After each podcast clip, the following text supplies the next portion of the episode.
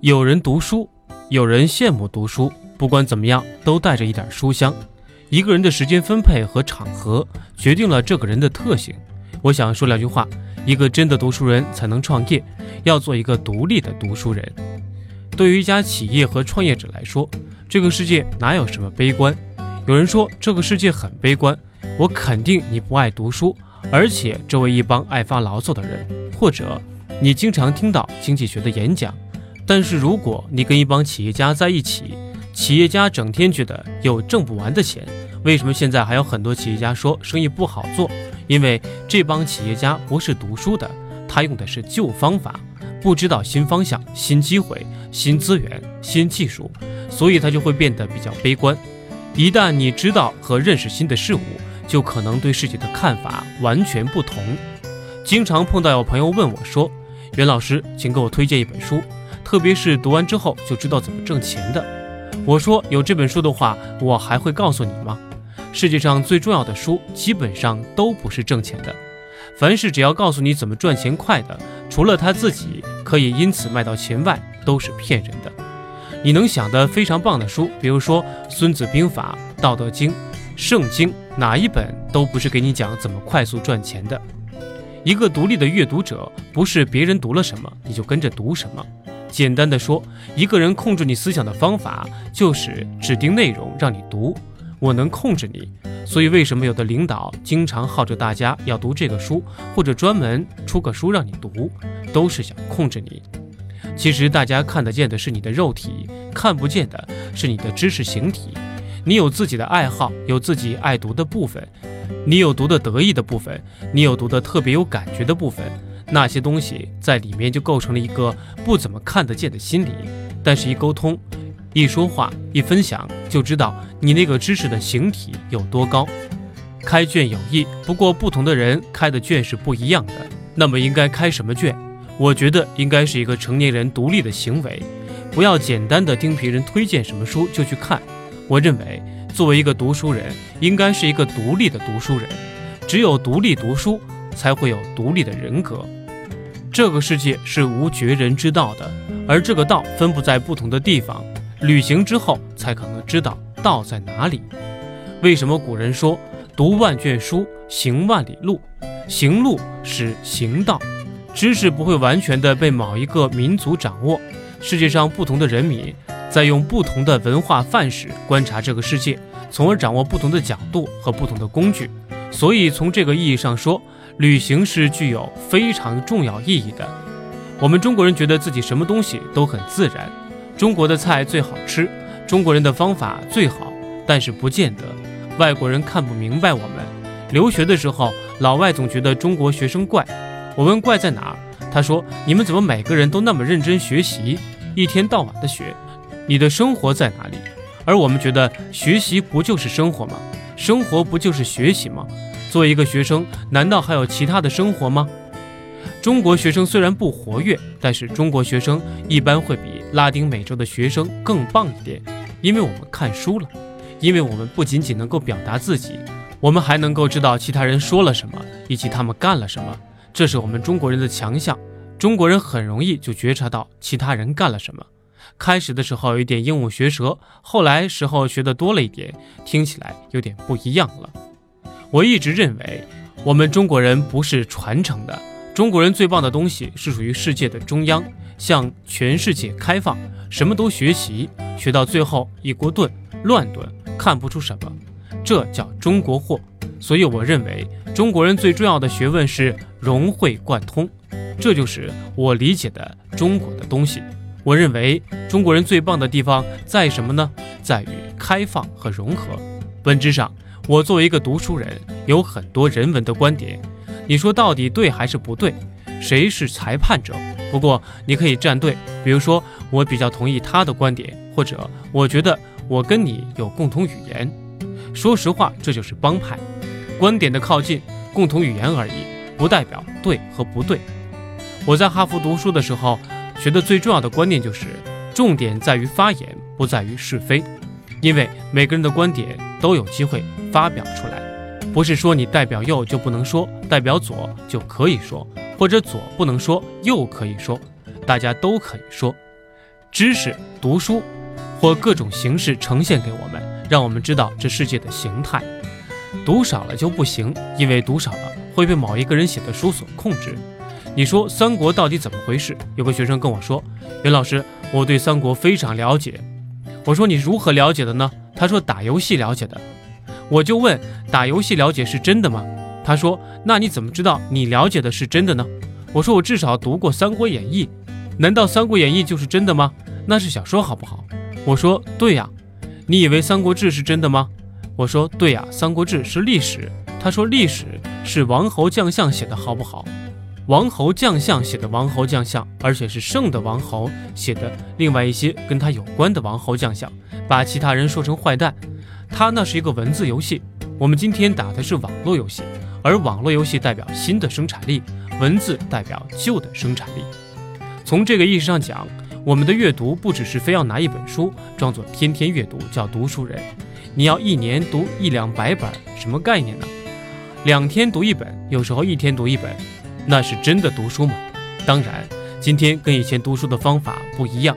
今天很多人根本不读书，却有读书的效果。为什么呢？如果我们掌握很多碎片，碎片的程度以及更新的速度比以前快很多的话，在动态的信息中，其实可以不断的构建我们新的知识体系。而我们传统的人很有意思，读书少的人其实会被旧知识锁定。我有同学在大学创业卖馄饨。后来变成了馄饨店的老板，为什么呢？因为被馄饨店的体系锁定了。后来这个同学就没有创业，而是做了一个物联网。五年过去了，物联网比他先进，为什么呢？知识不仅仅有机器的功效，可以支持你，但从某种意义上说，有限的知识可以锁定你。所以，我们今天之所以讲全球化，其实我强调的是多元视角。我们在接触知识库的时候，会把一本书看作一个视角，这些角度可以提供给我们有趣的东西。我自己是一个爱读书的人，我用一个月的时间刚刚读完《哈佛中国史》这套书，太棒了！这套书可以看外国人怎么说中国人，比如说解释为什么元明之后专制主义开始兴起。他说，因为一个冰川时期的到来，中国的龙卷风、洪水、洪汛规模增加。元朝和宋朝相比，增加了七倍以上的洪水和龙卷风，那个时候叫见龙事件，意思是看见龙了。黄河和淮河经常决堤，这种事情已经是普遍人没法控制的了，必须靠国家统一的权力进行组织的事情。随着这种统一的事情、统一组织的调动，举国之力做的事情越来越多，最后这个国家就变得集中权力机制越来越强大。这是很有意思的事情，它解读了一些我们过去用阶级分析的方法没有看到的东西，或者用传统的史实轻易看不到的东西。历史上有鸦片战争，告诉我们鸦片战争打完了，中国对英国还是有贸易优势。原因是什么呢？英国人忙活了半天赚我们鸦片的钱，但我们依然赚他们茶叶的钱，而且这个茶叶怎么生产的，他们也不知道。他们有一点印度的土茶。但没有办法把它卖得很好。那个时候，因为我们掌握这个核心技术，所以我们茶叶的价钱是由中国来定的。因此，我们在贸易中间依然占有很大的利差，就是靠卖茶叶赚来的。这就讲了东印度公司组织力量把中国茶叶的方法、茶叶的种苗、茶叶人才偷出去，放到印度去种植、生产和落地。一个很有意思的故事。但是让我们知道了生产力的转移和贸易优势的建立。其实很多书是不经意发现的。南通张继直先生这本书是南通清代最后一位恩科状元张謇先生的儿子写他爸爸的。因为张謇先生很特别，他是个读书人、企业家、一介教育家，而且他提出了一个观点：把实业和教育结合起来才是救国之道。当然，我强调的不是这个。我讲的是张謇先生的世界观。张謇先生一辈子只去过日本，当他从日本回来的时候，发现中国的私塾教育模式不对，于是开始做国民小学、国民初中、国民中学的体系。在南通以及张謇先生后来做的垦区，每十六华里设一所小学，每十六所小学设一所初中，每十六所初中设一所高中。每十六所高中设一所师范大学，这是他建立起来的从南通向北垦区的教学体系。张謇先生自己第一次去日本的时候，其他的大臣都是搞社交，张謇先生就自己到日本小学里拿了一个尺子，跪在地上量多长、多宽、多高。量完之后干什么呢？再量日本学生的身高，回来计算了一个身高和椅子、桌子的比例，包括窗户有多宽、多长、多高。过去的私塾一般是在祠堂里，而祠堂里普遍景观不好。尤其是徽派建筑，实际上过去优秀的秀才，中国小孩很早就已经近视了，不懂得戴近视镜，后来眼睛不好，眼光不好，事情就做不好了。后来张謇先生做了一个小学，比日本人做得好。清代末年的时候，张謇先生做水利，让荷兰人干活，让医学院的美国人来干活，还给大家讲革命道理，最后给人家工资没那么高。活却干了那么多，其实张謇先生建设南通，那时候真的是一个理想国。我最后再讲一个故事，这个人心目中的世界因读书而变得非常的不一样。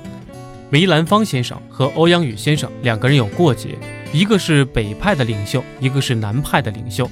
张謇先生把他们两个人叫到了梅欧阁，告诉他们：我们都是做艺术的，有本事不要看不起谁。欧阳予到北京唱，梅兰芳到上海唱，唱的让听众都认可了，你们就很棒了。你们两个换个场子，后来他们都唱得很棒。张謇先生就跟他们说：“你们不要翘尾巴。梅先生如果到美国唱，美国人都会觉得我们的艺术很棒，那才是真的好。所以梅兰芳那部电影是梅先生最后到美国纽约演的。梅先生去的时候差一万块美金。”都是张謇先生给出的。